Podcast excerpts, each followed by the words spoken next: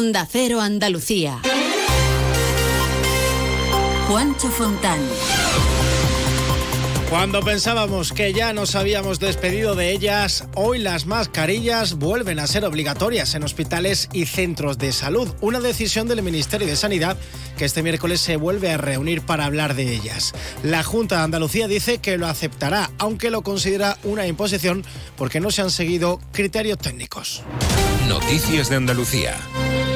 Andalucía, muy buenos días. Eh, como saben, nuestra comunidad se mostraba en contra en el último Consejo Interterritorial de Salud de volver a poner como obligatorio el uso de las mascarillas. El presidente de la Junta, Juanma Moreno, ha pedido una reflexión al Ministerio para que negocie, dice, diferentes criterios con las comunidades antes de imponer la vuelta de las mascarillas. Esta ministra tiene que reflexionar y tiene que saber que para negociar en una competencia que es exclusiva de las comunidades autónomas hay que llevar informes, hay que llevar rigor, hay que llevar un planteamiento y hay que hacer un diálogo previo. La imposición por imposición no funciona como hemos visto en la pandemia y lo que espero, deseo y confío que la ministra y este gobierno entienda que vivimos en un país descentralizado y que estas conferencias tienen que ser negociadas y dialogadas con rigor antes de, de imponer ningún criterio.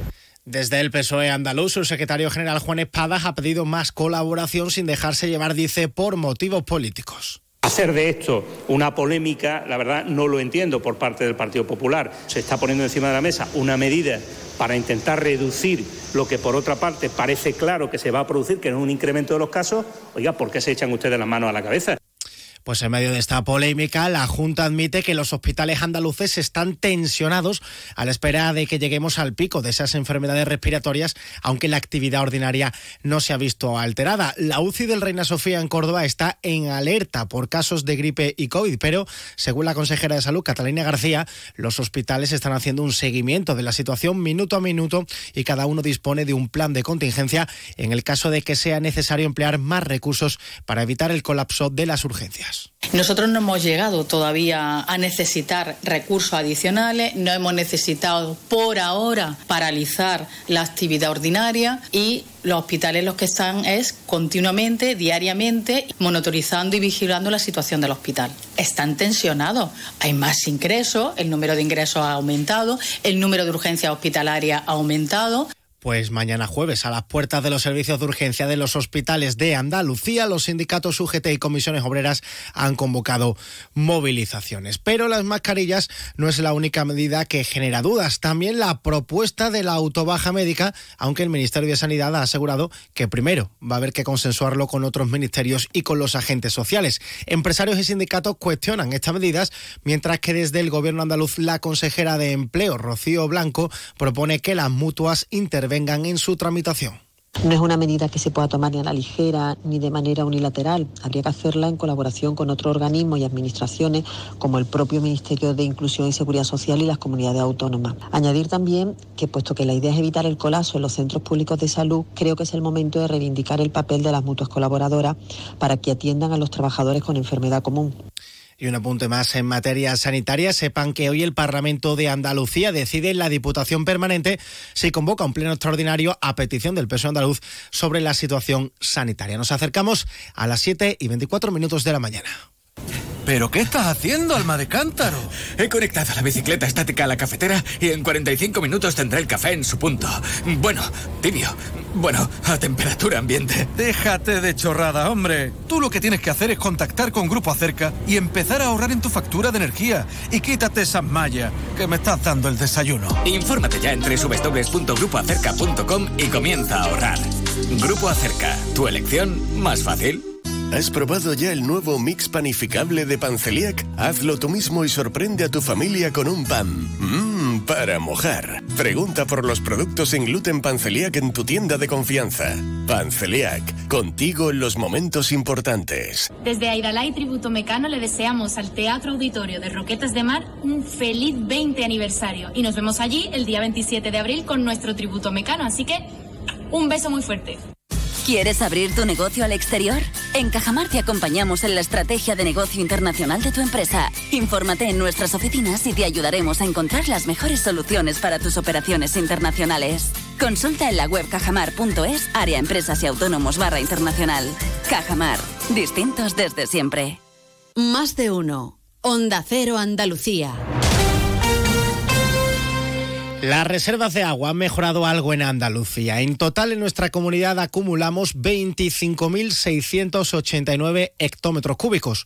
Por provincias, la situación sigue siendo muy mala. En Almería, con solo el 9,38% de su capacidad, y le sigue Cádiz con el 15,10%. Y aunque en las últimas horas haya llovido con intensidad sobre la bahía de Algeciras, la situación de los embalses aquí sigue siendo preocupante. Desde hoy están en vigor las medidas restrictivas que afectan al consumo humano y que provocará incluso que en algunos casos no haya agua en horario nocturno. Algeciras, Alberto Espinosa. Desde las 6 de la mañana, los casi 300.000 habitantes de los ocho municipios del campo de Gibraltar notan como la presión del agua es mucho menor. A partir de las 11 de la noche, habrá eh, viviendas en las que no habrá suministro alguno. Los ayuntamientos apelan a la responsabilidad y toman medidas para evitar incidentes. Juan Franco es alcalde de la línea. Estamos en una situación de sequía extrema. No queda otra que acatar la normativa que está emitiendo los organismos competentes y ser responsable en este sentido. La normativa que está en vigor por parte de la Mancomunidad de Municipios prohíbe el riego de jardines y zonas verdes, tanto públicas como privadas, así como la limpieza de viales. En otro orden de cosas, en la página de tribunales les contamos que el juez del caso de las ayudas de la formación ha imputado al vicesecretario general del PSOE andaluz, Rafael Velasco. Se trata de una investigación iniciada en 2016 y que estudia las cuatro ayudas concedidas a la empresa Alaucen 5. Velasco va a tener que declarar a finales de febrero junto a otros nueve investigados, entre ellos el ex consejero de empleo Antonio Fernández. Y en Granada, el juez ha cerrado la investigación del caso Maracena y solo mantiene al supuesto secuestrador de las concejala Vanessa Romero Granada. Guillermo Mendoza, buenos días. Juancho, buenos días. El juez del juzgado de instrucción número 5 de Granada ha sobreseído la causa contra la exalcaldesa de Maracena, Berta Linares, y otro exconcejal del PSOE como presuntos inductores del secuestro de su excompañera de corporación, Vanessa Romero. Termina la investigación del juez Josep Solá con todos los políticos que en principio señaló como supuestos implicados en la instigación de este secuestro, entre los que llegó incluso a señalarse a Noel López, secretario de organización del PSOE andaluz, separados de la causa. Su prima, Berta Linares, llegó a dimitir como alcaldesa y el PSOE perdió en las elecciones municipales un feudo histórico, Maracena, que ahora gobierna en coalición el Partido Popular. Quien sigue implicado es el supuesto autor material de los hechos, que era entonces también pareja de la hoy exalcaldesa. Así se cierra otro capítulo de este complicado caso Maracena. Gracias, eh, Guillermo. Ya ha sido detenido en Sevilla un abuelo por agredir sexualmente de sus dos nietas menores de edad durante meses. Las golpeaba y las amenazaba con matarlas a ella y a su padre si contaban algo. Sobre el detenido pesaba una orden de detención y finalmente se ha, integrado, se ha entregado y ya ha ingresado en la cárcel.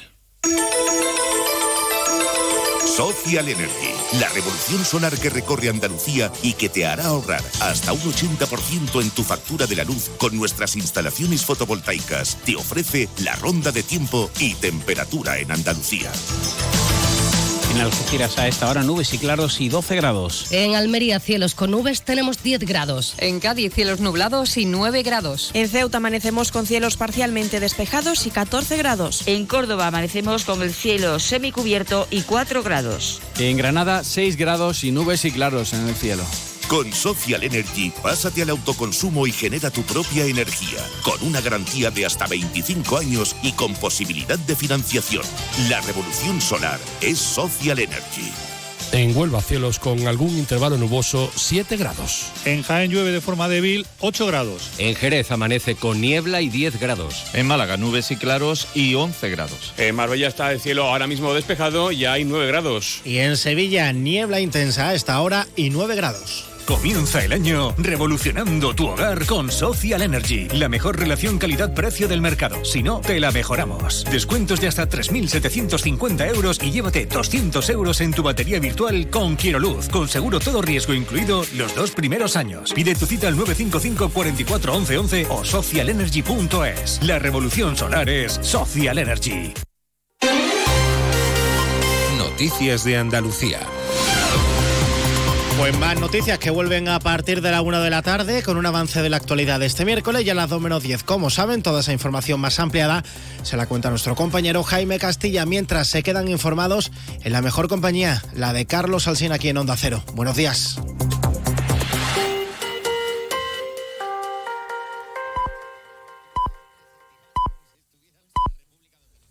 Son las 7.